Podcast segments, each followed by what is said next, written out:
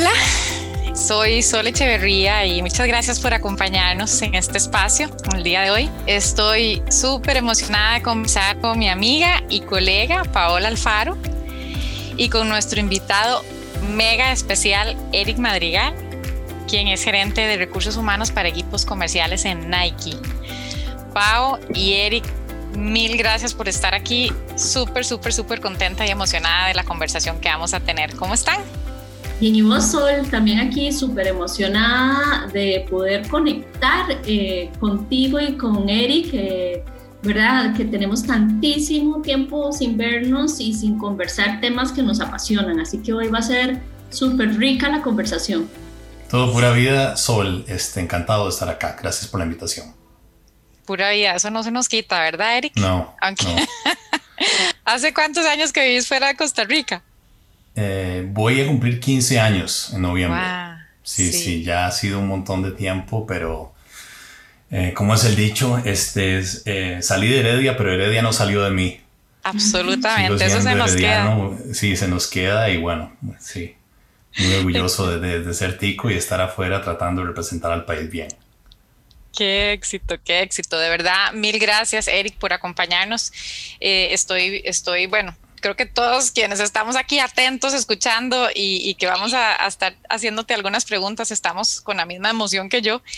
Y bueno, hoy este, vamos a, a conversar sobre la aceleración digital de las fuerzas laborales que es un tema que un poquito en el proceso, para contarle a quienes nos escuchan, en el proceso de conversar juntos previo a, pues de planear un poquito este espacio que estamos hoy compartiendo, eh, eh, conversábamos sobre temas que nos, que nos parecen interesantes, muy relevantes del momento, de todo lo que está pasando y desde nuestros roles nos ha, eh, pues de alguna manera, tocado liderar también procesos importantes y pues con Eric descubrimos que hay una cosa muy valiosa alrededor de este tema de, de la aceleración de, digital de las fuerzas laborales que explorar y es que bueno, ni hablar, ¿verdad? La pandemia definitivamente ya, ya vamos para año y, pico, ya quien ni estamos contando, yo creo ya casi, pero, pero, pero sí ha, provocado una serie de transformaciones a todo nivel, organizacional, personal, eh, este ha, revolucionado nuevos modelos de negocio en los sectores comerciales, bueno, el e-commerce, eh, teletrabajo, esto ha, ha transformado completamente los, los procesos de gestión de talento y además esto, eh, digamos, aceleró una tendencia que no va a disminuir, sino que lo único que va a hacer es, es aumentar. Así que esto, pues de alguna manera ha puesto a todos los equipos de trabajo de, de todas las áreas gerenciales, pero, pero mucho también a, las áreas que ven los temas de capital humano, a la mesa de dibujo, ¿verdad? Rápido, a atender la situación y a cómo nos adaptamos y a cómo podemos eh, este, desarrollar fortalezas rápidamente para aprovechar los nuevos escenarios digitales y, las transformaciones y, las promesas también que, ofrece. Entonces, tal vez, Eric, para comenzar, eh, este, me gustaría un poco preguntarte así, de, forma abierta, ¿cómo ha sido para vos, cómo has, cómo has vivido eh, la experiencia de la, de la pandemia, tanto a nivel profesional en tu campo como a nivel personal? Eh, gracias, Sol. Este, Mira, te lo resumo como uno de los mejores aprendizajes que he tenido en, mi carrera, obviamente hablando un poco de la parte profesional. Empezó la pandemia y no había un librito de respuestas para nada lo que estaba pasando, ¿me entendés? Eso fue eh, casi que liderazgo situacional y tratar de encontrar soluciones así, hablando con la gente, también tratando de, entender un poco los lineamientos que estaban emitiendo las autoridades, el impacto en los negocios, eh, bueno, obviamente esto nos, nos, sacó del área de confort. Eh, hablar. Eh, definitivamente a los profesionales de recursos humanos nos, nos probó, sí, nos probó todas las herramientas, nos probó todo el liderazgo que proveemos a las, a las, a, las organizaciones, a los equipos con los que trabajamos. algunos no fue bien, a otros no tan bien, pero bueno, eso como te decía, hemos aprendido muchísimo. Ya 14 meses después, pues las cosas están un poco más predecibles. Eh, quizás no tan claras, pero sí, sí un poco más predecibles. Y, nada, se siente un poco más manejable, pero definitivamente aprendimos eh, día a día. Eh, a nivel personal, obviamente, una montaña rusa. como todos, obviamente yo tengo una familia, mis chicos iban a la escuela un día, al siguiente día tenían que estudiar desde acá, nunca habían pasado tantas horas enfrente de una computadora, mi mujer trabajando, yo trabajando el tema de supervisión y la rutina cambió, es, fue, fue complicado y ha sido muy complicado sobre todo este, con cargas de trabajo un poco, un poco fuera de borda también, ¿verdad? Ha sido eh, la pandemia para muchos significó pérdida de, de, empleo porque obviamente muchas compañías tomaron esas decisiones, pero en otras compañías lo que hizo fue incrementar las cargas de trabajo eh, exponencialmente, ¿cierto? Y entonces vino, eso, eso trajo otros, otros challenges, también otros retos importantes como encontrar el, el balance de la, de la, salud física y mental también con el trabajo. Eh, Absolutamente, pero bien, es un tema crítico. Sí, hasta el momento muchísimo aprendizaje, este, bueno, eh, esperando a que, todo, a que todo vuelva a la normalidad, este, y nada, ha sido así, un poco así. Yo, no ha sido muy diferente para mí que lo que ha experimentado la gran mayoría de la gente, para serte muy sincero. Claro, sí, me imagino. Siempre sirve saber que a otros también les pasó. Entonces, está bueno que uno sepa que así nos ha pasado a todos, pues, y que sí ha sido un, revolcón. Y, contanos un poquito, ¿qué es lo que vos haces en Nike? Contanos el rol que tenés y, cómo ha sido eh, dentro de ese rol justamente todo este proceso eh, que te ha tocado liderar. Eh, actualmente soy la cabeza de recursos humanos global para toda la parte de ventas. Nike tiene dos áreas comerciales grandes.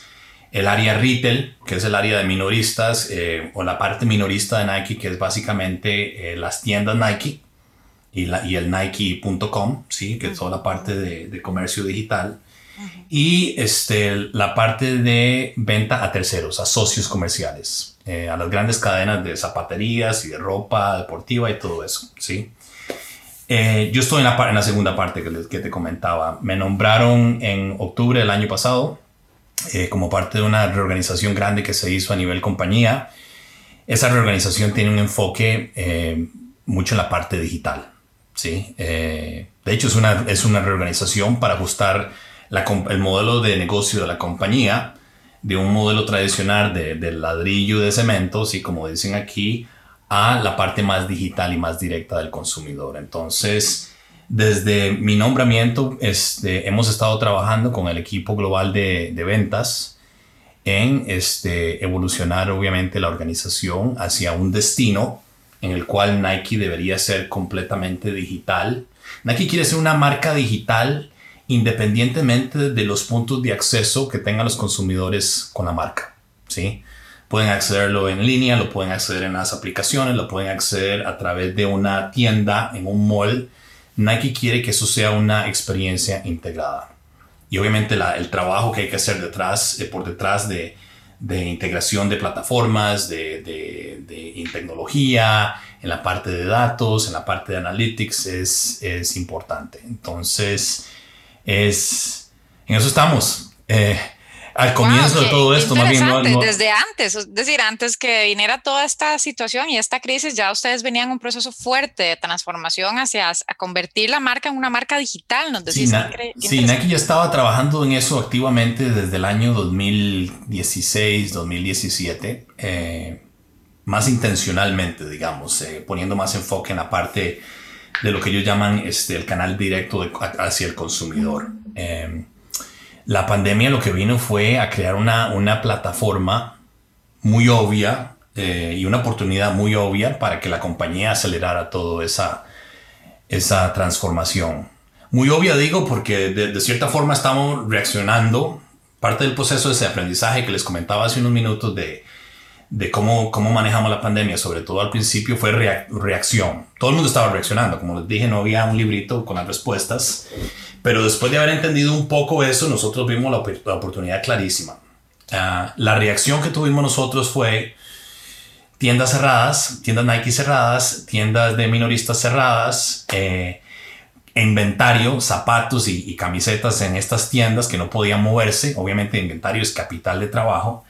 Y la pregunta que nosotros nos hicimos, y sobre todo en recursos humanos, es cómo reenfocamos la fuerza laboral de las áreas en las que están, las que no hay trabajo, a las áreas en las que está el trabajo, porque lo que empezamos a hacer como compañía fue a mover el inventario de esas tiendas y de los centros de distribución que teníamos para, para servir todo este modelo de, de tienda retail normal a la parte digital. ¿Sí?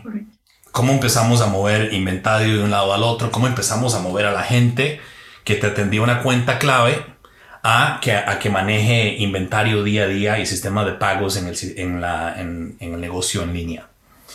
Eh, no, sí fue, se fue eh, eh, súper emocionante al principio porque cosas que, había, que yo había aprendido en mi carrera de 20 años, de cierta forma, me di cuenta que tenía otra aplicación. Nosotros lo que hicimos, esto que te estoy comentando un poco, lo que, lo que hicimos nosotros fue un, un plan de sucesión así medio en el aire, ¿me entendés? estos planes de sucesiones que construimos a veces en recursos humanos y en corporativos con, la, con, los, con los senior leaders, eh, que son así como de años y que la gente tiene que estar lista en un año o en dos años y que necesitan esta experiencia y esta experiencia. Olvídese. Ahí era como, señores, ¿dónde está la hoja de Excel? ¿Quién está en cuál lugar? Enséñame el currículum, qué ha hecho, qué hizo, cuáles habilidades tiene, cuáles habilidades no tiene y cómo lo mapeamos a dónde estaba el trabajo, porque eh, pues era necesario, ¿me entendés? Era necesario para subsistir, para subsistir y para, para recuperar todo el capital que había en, zapatos que no se estaban moviendo, ¿me entendés? Entonces, eh, muy interesante, pero como les decía, esa fue la parte reactiva. La parte más proactiva es, está clarísimo que el futuro, el presente y el futuro es digital, ¿sí? Eh, y nada, entonces todo el proceso de transformación que estamos haciendo es en, eh, conectando, construyendo las capacidades para que eh, Nike pueda, pueda entregar esa experiencia que les describí hace un minuto. Sí, que es una, una, una, experiencia consistente en cualquier lugar y en cualquier momento en donde la gente quiera, quiera interactuar con la marca. Y Eric, y aparte de lo que ¿verdad? nos comentabas de esos movimientos eh, que siempre se habían planeado a largo plazo y que ahora se tuvieron que hacer en el corto plazo, una de las tendencias que se habla muchísimo en recursos humanos es el reskilling y el upskilling de la gente, ¿no? Y cómo el talent marketplace interno va a empezar a tener una gran importancia debido a todos esos movimientos que se tuvieron que hacer de manera reactiva y que ahora hay que empezar a acomodar porque cuando ustedes empiezan a diseñar la experiencia hacia el cliente, eh, van a ver seguramente partes, ¿verdad? Que, que hoy no están automatizadas, que se van a tener que automatizar y eh, que la gente eh, va a tener que hacer un reskilling o un skilling de, de, sus habilidades. ¿Cómo están pensando ustedes ese, ¿verdad? workforce planning en el corto plazo?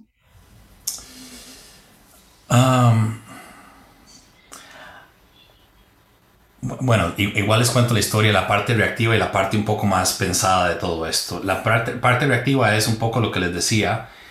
Eh, nosotros terminamos en algún momento incluso hablando con cierta gente, preguntándoles, contame si tenés experiencia en esto y en aquello.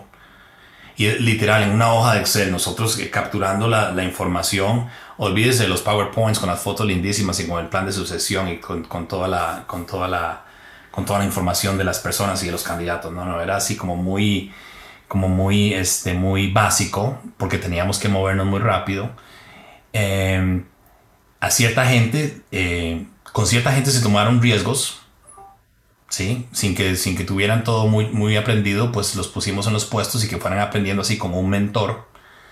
Obviamente se les asignó un mentor. Eh, en, Nike le llamamos stretch assignments a todo esto, que son más que todo como una, como una asignación eh, temporal en un área en un área totalmente distinta a la que a la que en la que uno trabaja y, y, nada se les asignó un mentor se les asignó una persona que los podía supervisar que les podía ayudar que les podía contestar las preguntas eh, se les buscó el material y la información documentada disponible también para que hicieran un poco de estudio y, así nos fuimos, ¿me entendés? No fue mucha, no hubo mucha ciencia. La parte más, más pensada más proactiva de esto es eh, obviamente la identificación de todas esas habilidades que van a ser necesarias para manejar un negocio que deba ser primordialmente digital. ¿Sí? Que van desde, lo comentaba hace un minuto, toda la parte de datos y, analíticos que es súper, que está súper de moda, pero también todo el manejo de, un negocio comercial en línea. ¿Entendés? Que no es lo mismo que manejar tiendas. Eh, desde cómo manejas el, el, el PNL, el, ingreso y el costo, el margen, los precios, que es totalmente distinto, hasta cómo piensas toda la, cadena de suplimiento. ¿Quién te va a enviar los zapatos? ¿A cuál costo te los van a enviar? ¿Puedes o no puedes entregar las expectativas de, los consumidores? Por ejemplo, que aquí en Estados Unidos, por ejemplo, la gente espera todos dentro de dos días o menos porque ese es el estándar de Amazon. ¿Me entendés? Eh, y nada, entonces eso se está construyendo. Se construye internamente tenemos expertos, obviamente, que se han traído a la compañía con ese conocimiento y se, se, han, se, han, se ha creado, como tú lo dices, para un poco mercado interno también de, de, de, puestos de trabajo en los cuales la gente puede venir y postularse para oportunidades en las que, en las que pueden aprender de todas esas habilidades y todas esas capacidades. Em, pero también hemos hecho mucho reclutamiento externo.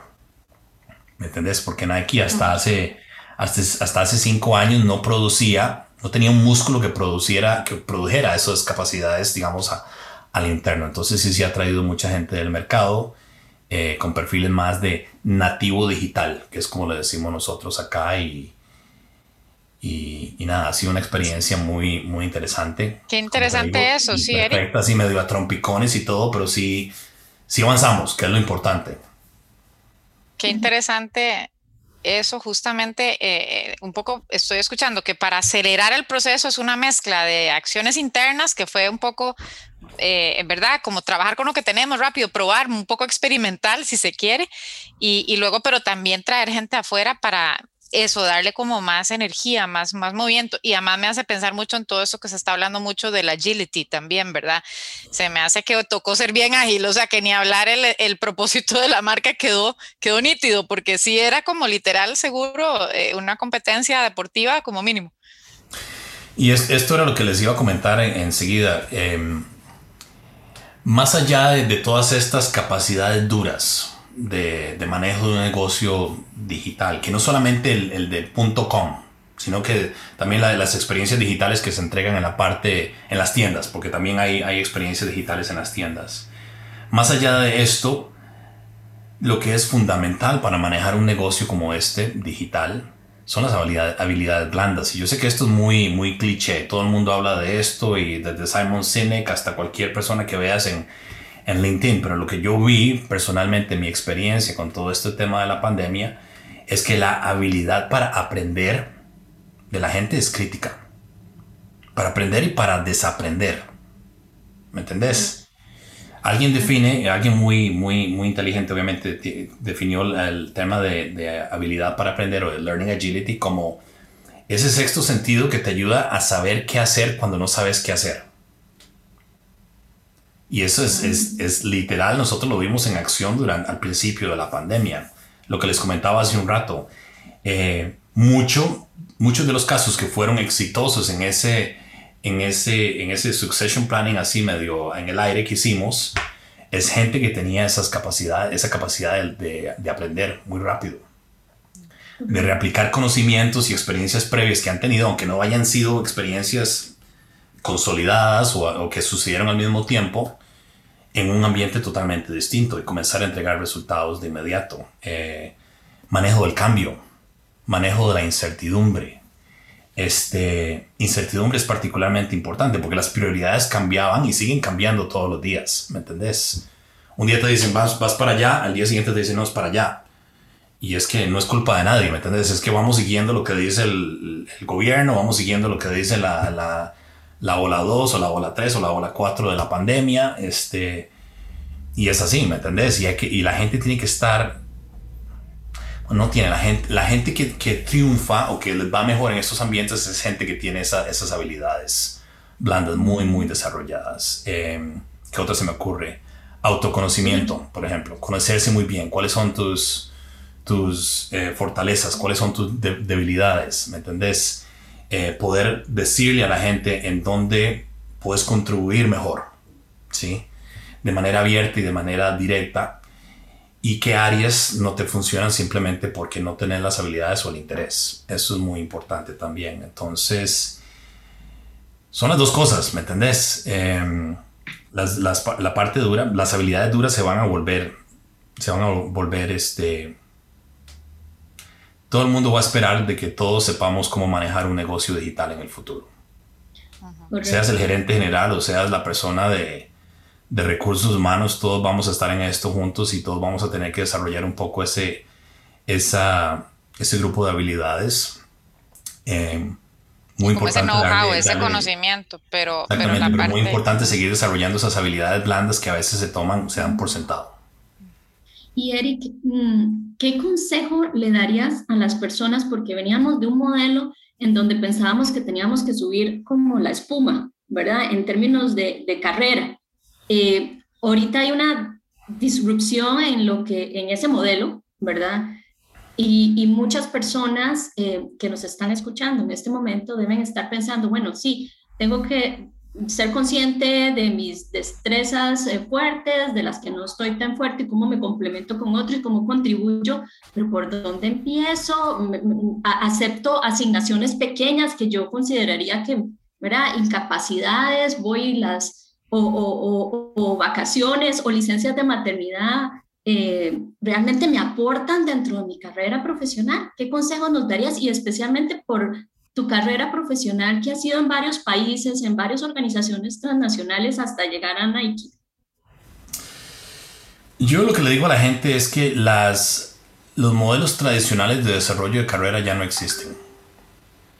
Eso de que había una, una escalerita que uno iba subiendo así todo era muy predecible, no, eso no existe ya. Eh, también cliché, eso se lo dice cualquier persona en LinkedIn. Ah, lo que yo le digo a la gente es enfóquense en aprender cosas nuevas. ¿Sí?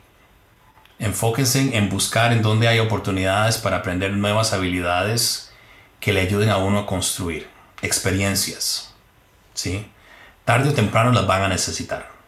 En un ambiente, en un ambiente de, eh, empresarial como el que nos desenvolvemos todos nosotros, se van a necesitar. Aprendan lo más que puedan de la mayor cantidad diversa de cosas posible. ¿Sí? Desde manejo del cambio hasta cómo, cómo, eh, cómo hacer devoluciones de, de, cajas con pedidos. En un final todo lo vamos a necesitar. Em, porque las cosas están muy, muy em, dinámicas. En las, las, compañías, las estructuras están cambiando muy rápido, los, los puestos de trabajo están cambiando muy rápido. Eh, y nada, lo que va a ser, lo que en realidad va, lo que nos va a permitir a nosotros desarrollar la carrera en el futuro es, es las herramientas que nosotros tengamos como líderes y como profesionales para poder acceder a oportunidades en el futuro. Eso, Eric, eso me parece tan, tan importante, eso que nos compartís. Y, y sí, bueno, se oye mucho, ¿verdad? Es que los modelos tradicionales ya, chao, no están. Pero, pero quizás, eh, este, vamos a ver un poco la experiencia eh, me encuentro que todavía hay cierta resistencia, quizás eh, este, dentro de las organizaciones, a, entender que estos modelos tradicionales de desarrollo de carrera, ya esto, ya esto es parte del pasado y, y entonces a soltar esas viejas prácticas, porque tal vez, eh, eh, y concuerdo y me encanta el consejo para las personas de que se, se, se abran a la diversidad de conocimiento, que se animen a, ¿verdad?, a, a no quedar atrapados en, en, su única formación profesional que, que, pues, que tuvieron y que costó mucho, pero que hay que abrirse y tratar de aprender otras cosas y enriquecerse. Pero y del otro lado, y de las organizaciones, ¿qué, se te ocurre? ¿Qué nos puedes decir a las organizaciones que les cuesta mucho soltar esas viejas prácticas? Se nos estás contando vos que ustedes, que son Nike, que son lo máximo que existe, ¿verdad? No hay más allá de ahí eh, ya estaban más o menos listos porque venían con un proceso, venían liderando esto, ¿verdad? Para adaptarse. Entonces, quizás, bueno, estaban un poco, aunque estoy segura de que fue complejo y difícil, sin duda, y, ya nos contarás un poquito más, este, sí esa capacidad para soltar las viejas formas y adaptar las nuevas, aunque fueran experimentales, pues, eh, eh, y evidentemente va saliendo muy bien. Pero y a las empresas que les cuesta mucho, ¿qué les decimos? Algo que ha funcionado muy bien para Nike y funcionaba muy bien también para Mondelez, que era la compañía para la que trabajé antes de Nike, fue todo el sistema de, lo mencionabas hace un minuto, Pau, también el, el mercado interno de trabajo. ¿Cómo creas un mercado laboral interno que te permita hacer dos cosas? Número uno, darle visibilidad a la gente de cuáles son las oportunidades que existen. ¿Sí? Y número dos, darle la oportunidad a los líderes de, de escoger la mejor persona para el puesto. ¿sí? Eh, que ellos sean los que decidan quién es el que va a subir y, por cuáles razones y, que a través de ese mercado interno, eh, utilizando obviamente los eh, lineamientos consistentes y políticas consistentes, te ayude a tomar unas decisiones justas para la gente. ¿Me entendés? Transparencia siempre funciona. Em, visibilidad es crítica. Si no saben, yo les, les comentaba hace un minuto, o sea, te aprende lo más que puedas, pero la gente me va a decir, pero ¿cómo? ¿En dónde? ¿Cómo hago? ¿Sí? Tener esa visibilidad de las oportunidades que existen es básico, fundamental. ¿Sí? Em, concurso y competencia funciona, siempre ha funcionado muy bien, a mi parecer también. Eh, le da empowerment a la gente de decidir qué es lo que quiere hacer con su carrera, que, cuáles son las áreas en las que quiere trabajar, para quién quiere trabajar también es súper importante. Eh, no solamente el trabajo que haces hoy, sino para quién trabajas también. Eh, eso ha funcionado muy bien. Obviamente Nike tiene una escala para poder hacerlo a lo interno eh, que funciona y funciona muy bien y se hace un, el mercado interno de Nike es, global, entonces cualquier persona puede aplicar por cualquier puesto, puesto en cualquier parte del mundo. Eh, y, nada, eso también funciona, ayuda muchísimo a, a, diversificar las compañías y, los, y las fuerzas laborales. Absolutamente, me encanta. ¿Cuál sería como un ABC, digamos, para los quienes nos escuchan y digan, eso me, me suena buenísimo? ¿Por dónde empiezo? ¿Cuál es como un ABC grosso modo que sería para desarrollar un, un marketplace de talento interno en una organización? Uh, yo no sé si tengo un ABC, Sol, para serte muy sincero. Esto depende mucho de la cultura de la compañía. Ok, ok. Uh -huh. Sí. Eh, com comienza desde arriba también. ¿Qué tan anuente está el liderazgo de la compañía a, a, hacer una cosa así, por ejemplo? Eh, que, como te decía, cuál es la cultura. Eso es algo que, que, van a apoyar o no van a apoyar, que lo ven como un valor agregado o no. Eh, Me imagino que hay un factor pues, tecnológico que importa también, como una capacidad de compartir información. Uh -huh. Sí, hay que hacer una inversión, está clarísimo. Uh -huh. Hay que hacer una inversión no solamente de sistemas, sino hay que hacer una inversión en políticas. Hay que hacer una inversión en entrenar a los, a los gerentes de línea y hay que hacer una inversión en, la, en el equipo de, de reclutamiento interno también. Eh, entonces también depende mucho de si, las, si lo, la alta gerencia está dispuesta o no a hacer ese tipo de, de inversiones a cambiar la cultura. En el momento que, que empiezas a hacer algo así y a hacerlo de manera sostenida, hay un componente cultural y de ambiente de trabajo que es crítico, que tiene que Correcto. funcionar. ¿Me entendés? Los líderes tienen que creer en eso, tienen que dar el empoderamiento a que sus gerentes de línea puedan tomar esas decisiones independientemente de quiénes sean sus favoritos y de quiénes son, eh, independientemente de cualquier proceso que se utilice hoy día. Eh, claro. Sí, comienza, el, el, digamos, el, como dicen aquí, el, unlock es al, al, nivel más alto de la compañía. Sí, especialmente me hace mucha resonancia lo que dices de la cultura, ¿verdad? Porque hay compañías inclusive que decían a uno, eh, mira, si vas a capacitar a la gente, que sea en media hora, porque los necesito, eh, ¿verdad? Eh, produciendo ya, en este momento. Y resulta que para que pudieran adquirir ese conocimiento se requería más de media hora y había que hacer malabares para finalmente terminar el, compendio de habilidades eh, que realmente la persona pudiera eh, interiorizarlas y que tuviera, como decías, un mentor, porque no es solamente el recibir la información, es que alguien también te guíe y que vayas experimentando cómo, es el ambiente o esa, eh, o esa plataforma de poder errar. Es, fundamental en este tipo de, de, de talent marketplace interno. Sí, yo, yo, te doy la experiencia en Nike, como te digo, no, nada de esto es perfecto. Eh, en, en Nike culturalmente hay muchas analogías con temas de deporte. Obviamente somos una compañía de deporte, entonces los coaches asumen un rol más como de, perdón, los mentores asumen más como un rol de, entrenador o de coach, ¿sí? Eh, a veces el coach dirige un equipo de clase A y no, y no se mete mucho porque el equipo prácticamente juega solo. A veces asume un equipo de, de, los de 6 años en los que hay niños que saben patear la bola y otros que no saben patear la bola. Entonces, al que no sabe patear la bola hay que venir a enseñarle, así es como se patea la bola. Un poco así, más o menos, eh, Pau. Eh, existe, digamos, es un ambiente en el cual eh, la gente, hay un, hay un, ambiente que propicia, digamos, aprender y que haya cierto nivel de imperfección en las cosas que se hagan, con, con, la absoluta claridad que en, en, el momento que se pase por esa fase, la persona va a, estar va a ser totalmente productiva, ¿me entendés? Entonces, sí se habla mucho de eso del coach y si estás haciendo si se estás, eh, eh, se estás eh, enseñando habilidades duras y más bien estás eh, trabajándole una, un tema más de mental a la gente. Es, es, muy importante esa parte cultural que te decía. También está, está relacionado con la inversión que hay que hacer en, en los gerentes de línea. Si el gerente de línea no está dispuesto a hacer nada de esto, no va a funcionar. La gente va a fracasar. ¿Me entendés? porque eso es otro tema. En el mercado interno nunca vas a encontrar a alguien que sea 100% el, lo que andas buscando. Igual funciona para el mercado externo. Cuando reclutas afuera, de hecho, hay un riesgo mayor porque no conoces a la gente, no las, no las, no las has visto en acción a la gente. A lo interno tienes obviamente un registro con todo el, historial de desempeño y, y, todas las evaluaciones que se le hayan hecho a la, a la gente. Esa inversión en el líder es crítica. ¿Sí? es crítica. Tenés que, tenés que, tenés que encontrar un, mecanismo también de, eh, que te permita, este, como dicen aquí también, hold them accountable. ¿sí? De que sean, total, que, sean responsables directos por todas las decisiones que tomen. ¿sí?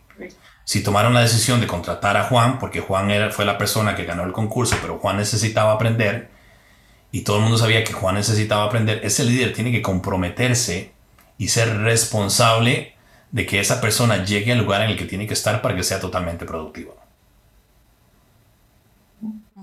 Y, chicos, y esto no es, no es mucha, no tiene mucha ciencia, ¿verdad? Esto lo hacen todas las compañías, pero el punto, el punto mío es eh, más enfocar eh, o resaltar lo, crítico de la cultura de la compañía para que esto funcione y funcione bien funciona bien si la gente se siente tratada este, de manera justa.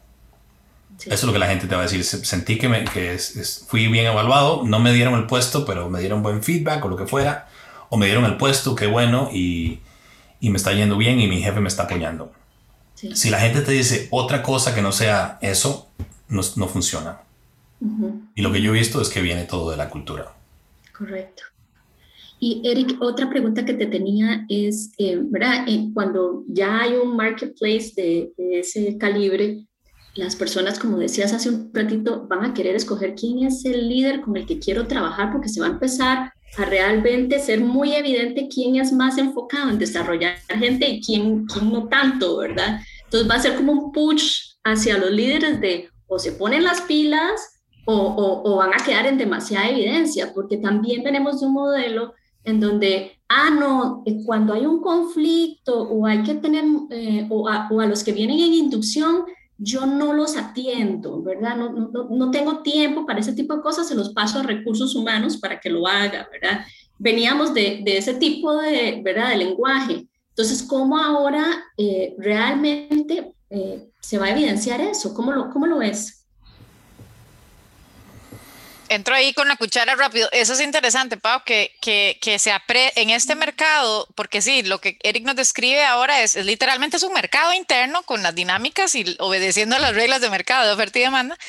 Y entonces vos también nos decís que en efecto esto genera también, o esto genera un efecto de que se aprecia, se sube de precio, ¿verdad? Sí, claro. Se, eh, se, se sube de precio, se, se evalúa, pues se evalúa el, liderazgo de, de, las personas que, ¿verdad? Hay más gente que va a querer trabajar con una gente, con otra, y esto, Eric, eh, ya para dejarte responder, y a tu punto de la cultura, ¿no? Porque la cultura yo considero que la cultura, pues, y no lo considero yo sola en el mundo, creo que eso es una opinión compartida, las personas líderes tenemos un impacto importantísimo en la cultura, ¿no? Es, este, somos básicamente los agentes de la cultura, los agentes de cambio o del status quo.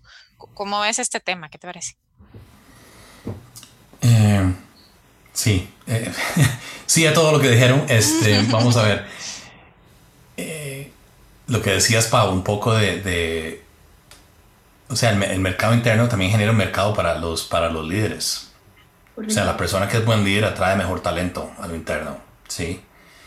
Eh, a veces es cierto, a veces la gente está más enfocada en la promoción, ¿me, ¿me, entendés? O en el siguiente puesto que es más grande, más, más, más, con más visibilidad. Pero sí es cierto de que hay gente que dice, yo para esa persona no voy a trabajar. Y es parte de lo que les decía hace un minuto, la transparencia es importantísima. Tocabas algo en, en el tema de onboarding, Pau. Para mí, en el momento que el manager cree que el onboarding es parte de recursos humanos, es otra señal de que esto va a fracasar el onboarding en un puesto de trabajo es responsabilidad del manager directo. Ah, por lo menos así lo manejamos en Nike y así se manejaba en Mondelez también. claro. ¿Qué, sé yo de, ¿Qué sé yo de un puesto de, marketing digital? Yo no, tengo base para decirle nada a nadie de eso, ¿me entendés? Em, se ayuda con ciertas, con ciertas herramientas que tiene la compañía para darle la bienvenida a la gente y, hacerles un poco la inversión en la cultura, pero cuando tienes un mercado interno, la gente ya eso lo conoce. No, y creo que está, está claro y además muy estudiado que la gente se, que, se queda en las, en las en organizaciones por la relación con su jefatura o con su, la persona que, que lidere, pues ese es el principal factor de atracción, de interés, de motivación, de retención. Entonces, este, esto es un mensaje me parece sumamente importante. Voy a aprovechar para invitar a quienes nos escuchan en vivo en este momento a que nos puedan hacer sus preguntas. Aquí estamos eh, atentos y atentas para leerlas y, poder seguir intercambiando, aprovechando que, tenemos a, a Eric, que tiene una trayectoria tan interesante, una experiencia tan vasta y tanta generosidad para compartir su conocimiento con nosotros. Mientras tanto, Eric, mientras nos cuentan eh, un poquito algunas preguntas que, que, la gente quiera hacernos, eh, yo, yo estaba pensando y, quizás volviendo un poquito a lo que dijiste hace, hace un rato, pero que tiene que ver con el balance, el balance entre, em, a, ver, los ambientes digitales, la colaboración remota y todo esto nos, quizás nos agrega productividad porque podemos trabajar más horas, ¿cierto? Y estamos además vaya, atendiendo estos desafíos de adaptación que, que, estoy, o sea, no han sido menores, ¿no? Eh, ciertamente ha sido, ha, requerido un esfuerzo extraordinario. Este tema del balance, eh, ¿cómo, cómo, lo han vivido? El, procurar un balance de, de ¿verdad? del esfuerzo y de las expectativas que tenemos a nuestra gente, que, den, que se pongan la camiseta y, y, den, lo den todo, pero a la vez también que se necesita un equilibrio de vida y, no colapsemos, ¿verdad? Porque hemos estado un poco como colindando eso. ¿Qué han pensado eh, ustedes al respecto? Yo, yo les, les, cuento un poco la, lo, que estamos, lo que estamos viviendo en Nike en este momento. Recibimos los resultados de la encuesta de compromiso hace un par de días, de hecho. Y mucho de lo que nos dice la gente es, eh, todavía hay trabajo que hacer en, en clarificar la, los, los roles y las responsabilidades de la gente en la nueva estructura que se acaba de implementar. ¿sí? Ayudarle a la gente también a hacer un poco del, de, del upskilling del que hablábamos, Pau, también, y de hecho ya hay un poco de trabajo que se está haciendo en ese, en ese sentido. Eh, otro de los temas que nos, eh, nos, comentaba la gente es, es carga de trabajo, que es básicamente lo que, lo que vos decís, eh, Sol. Em, la pandemia ha sido, creo que, brutal para mucha gente, para mí incluido, ¿me entendés? Días de trabajo de 14 horas, se trabaja los fines de semana, uno no sabe si es sábado o si es lunes, uno no sabe si son las 7 de la mañana o las 7 de la noche. Está sentado aquí en la misma silla todo el rato y, y nada, eso ha sido extenuante para todo el mundo, ¿me entendés? Eh, encima del estrés que ya había creado la pandemia simplemente porque era porque es una pandemia, ¿sí? Em, nosotros habíamos comenzado con estos temas de, de employee wellness, de bienestar de empleado, digamos, hace aproximadamente un par de meses y lo que habíamos hablado con el equipo de liderazgo de, la parte de ventas al menos es en comenzar a delinear nuevamente la semana de trabajo. ¿Cuáles son los límites? ¿En dónde se comienza y en dónde se termina? ¿Sí? Eh, ¿Cuáles son los momentos en los que se puede hacer una pausa? ¿Cuáles son los momentos en los que se espera que la gente trabaje o no trabaje? ¿Sí? Suena un poco básico, y casi que así de, de, kindergarten estos temas, pero lo que nosotros empezamos a hacer fue a poner, a poner este, bloques de, a bloquear los calendarios de la gente. Todo el mundo tiene un, un, bloqueado a la hora de almuerzo para que vayan a almorzar o vayan a salgan a trotar. Eh, los viernes en la, en la, tarde para que hagan, para que revisen el, el, email o se pongan al día con temas de trabajo. Eh, no se toman llamadas antes de las 7 de la mañana ni después de las 6 de la tarde. Igual, parece de kindergarten, pero nosotros que trabajamos en un ambiente global, que hay llamadas con China, hay llamadas con Japón, hay llamadas con Europa, pues el, el horario pues es un poco así, ¿me entendés? Eh, y el kindergarten funciona súper bien. Hay que, bueno, es un poco eso, volver, a, volver, a, los básicos, ¿entendés? Sí, sí, sí, sí. sí. Y, y, eso funcionó muy bien al principio, pero no es sostenible a nivel eh, largo plazo si no, si no es el tema de las, de las prioridades. O sea, cuál es el trabajo que hay que hacer, eh, cuál es la prioridad en la que hay que enfocarse y cuáles son las prioridades en las que no hay que enfocarse. ¿Sí? Eh, y eso es de lo que estamos hablando en este momento, porque es lo que nos está validando la, la, encuesta de compromiso, los resultados. La gente dice, yo no entiendo cuál, cuál lado está para arriba ni cuál lado está para abajo, todo pareciera ser prioridad urgente para ayer y, y necesito que me ayuden. lo que les contaba hace un minuto del tema de, de, de, kindergarten es curioso porque nosotros al principio íbamos a dejar que todo el mundo decidiera cómo manejar su, su tiempo libre ¿sí? Íbamos a dar unos lineamientos así más o menos, eh, unos trazos eh, muy, muy a, nivel muy, muy altos, ¿me entendés? Sin, sin, ser muy específicos, simplemente para que la gente sintiera un poco más de control de su situación laboral. Pero lo que aprendimos es de que como todo está tan interconectado, si no bloqueamos a la gente a la misma hora por las mismas razones, eh, yo no voy a poder almorzar en paz porque mi jefe quiere verme a las 12.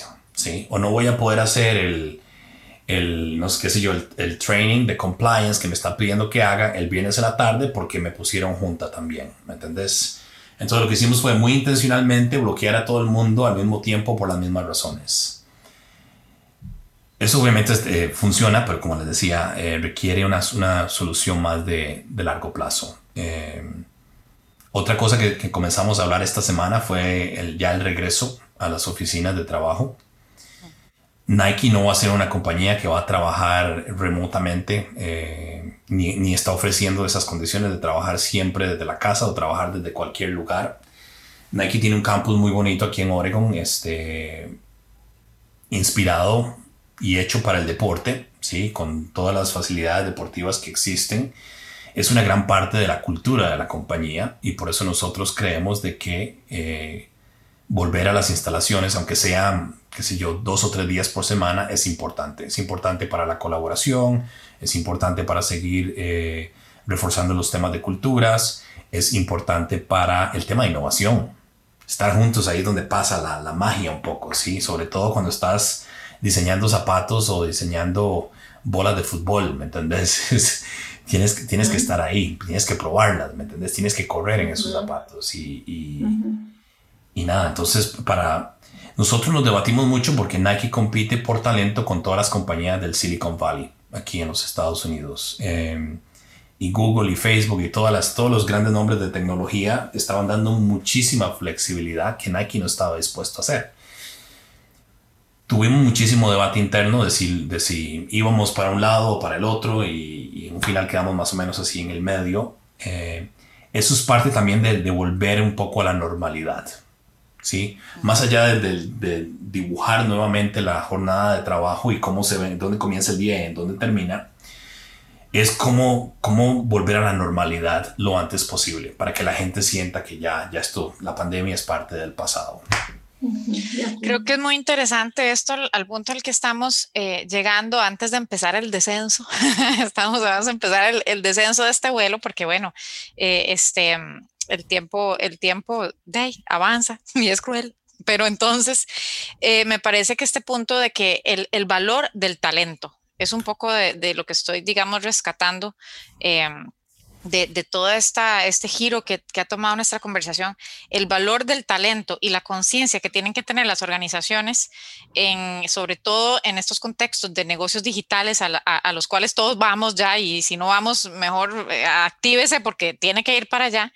Y es que el talento entra en una dinámica distinta también. El talento es, es un, eh, eh tiene un valor y hay que, hay que eh, diseñar las cosas de manera que lo pensemos también como una, con una dinámica de mercado, como, como nos has estado contando, Eric, que les ha servido tanto y que, y que, y que además les ha, les ha, los ha dotado de la agilidad necesaria para entonces poder adaptarse aquí y ayudarle a la gente, ¿verdad? A que, a que pudiera entonces trasladarse a otras áreas de trabajo siendo liderados por coaches que fueron rápidamente preparados para esto, ¿verdad? Y nos, nos describiste una, una, escena que, que, para la cual estaban eh, bastante listos, pero que... Um, que ciertamente es un muy buen ejemplo que muchas otras organizaciones eh, pueden estudiar y seguir. Tenemos mucha gente con muchas ganas de interactuar con Eric, pero Eric está en LinkedIn, pueden seguirlo y estoquearlo y hacerle friend request y, a, y, hacer un montón de preguntas y seguirnos también en nuestras redes sociales, en Facebook y en LinkedIn. Y por supuesto que vamos a, a seguir esta conversación y a atender todas las consultas que, que tanta, que nuestra querida audiencia eh, tiene tan interesantes. Eric, eh, en estos últimos minutitos, ¿qué sigue? ¿Qué sigue para adelante? ¿Qué, qué, qué ves y qué ven eh, ahora viendo hacia adelante?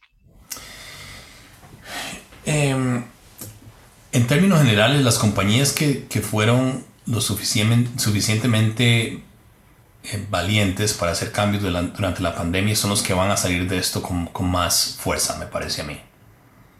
Sí, los que vieron la pandemia como una oportunidad, los que invirtieron, los que hicieron los cambios que habían que hacer a pesar del, del dolor y de la angustia y de la incertidumbre que eso hubiera eh, causado son las compañías que van a tener un pie o dos pies adelante. ¿sí? Eh, para Nike es el, el, lo que les decía, es un, se va a convertir más en una, en una marca más digital. Y cuando digo digital, no, es, no, es un, no me malentiendan, no es que no van a haber tiendas, sino que toda la experiencia que se va a entregar en tiendas también va a ser digital.